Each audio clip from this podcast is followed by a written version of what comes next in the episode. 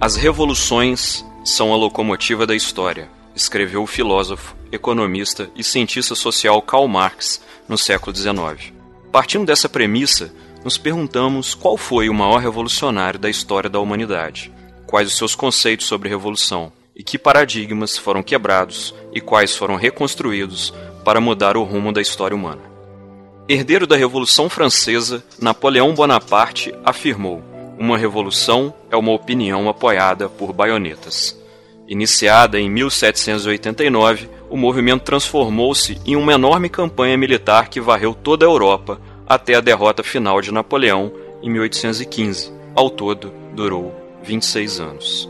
À frente do Comitê Central e secretário-geral do Partido Comunista da União Soviética, Joseph Stalin afirmou: Você não consegue fazer uma revolução com luvas de seda.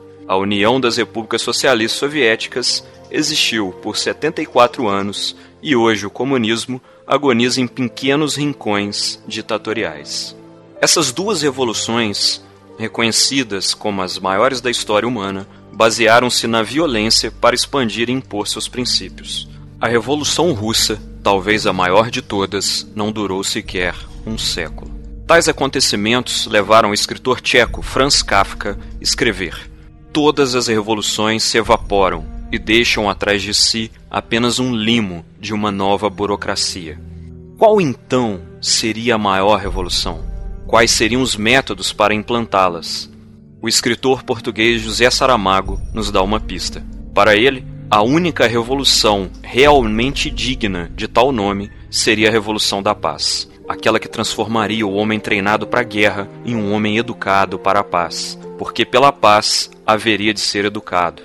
Essa sim seria a grande revolução mental e, portanto, cultural da humanidade. Essa seria finalmente o tão falado Homem Novo. Existiu alguém capaz de levar a cabo tal tipo de revolução há dois mil anos atrás, no século I, numa região periférica e relativamente pobre, que estava submetida ao jugo do Império Romano, milhares de judeus esperavam o Messias, um grande líder que iria finalmente livrá-los do despótico domínio de Roma.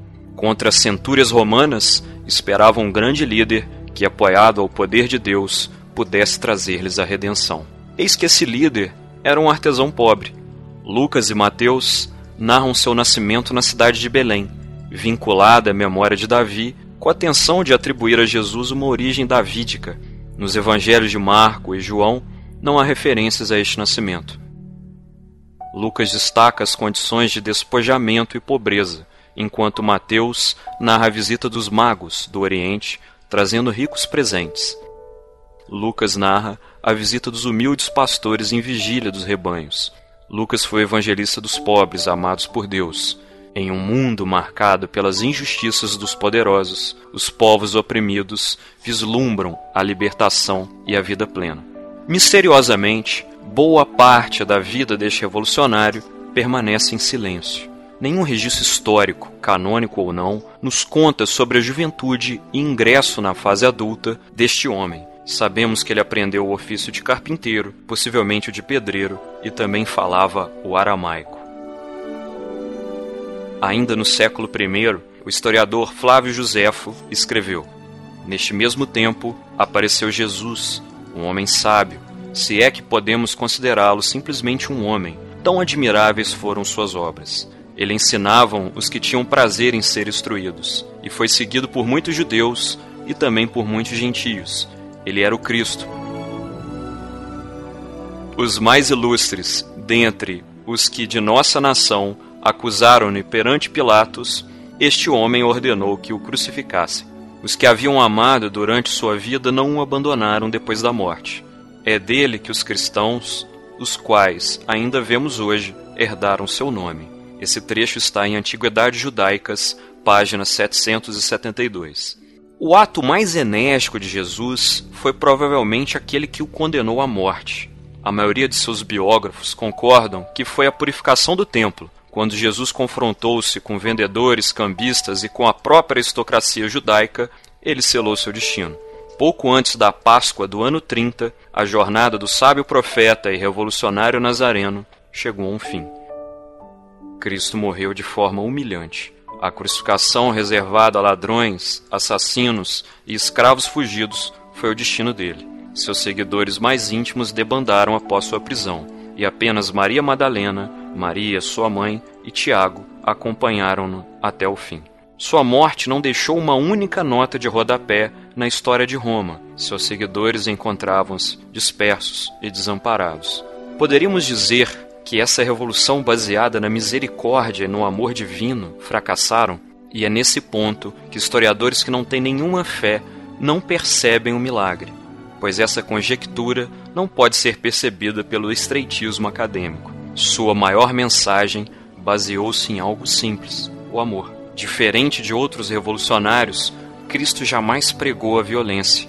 Inclusive, repreendeu Pedro quando este sacou sua espada e feriu o soldado que tentava prender Cristo. Tenho certeza que os apóstolos, em um momento de imenso desamparo, perguntavam-se por que o Filho de Deus não utilizou seus poderes para subjugar o Império Romano. E é nesse ponto que a verdadeira revolução inicia-se, o que para os céticos representou uma morte humilhante para aqueles que creem, essa foi uma etapa indispensável para o início da verdadeira revolução. Apesar de parecer fadada ao fracasso, os dispersos e desamparados seguidores de Cristo, insuflados por uma força incomum, divulgaram a palavra de Deus por todo o Mediterrâneo.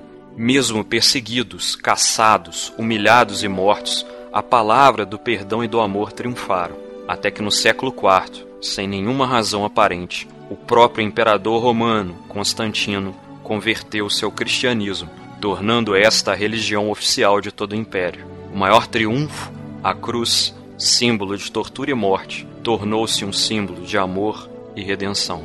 Atualmente, quase um terço da população do mundo é cristã. A Bíblia é o livro mais vendido do mundo e os ensinamentos de Cristo são debatidos por hindus, budistas, islâmicos e intelectuais do mundo todo.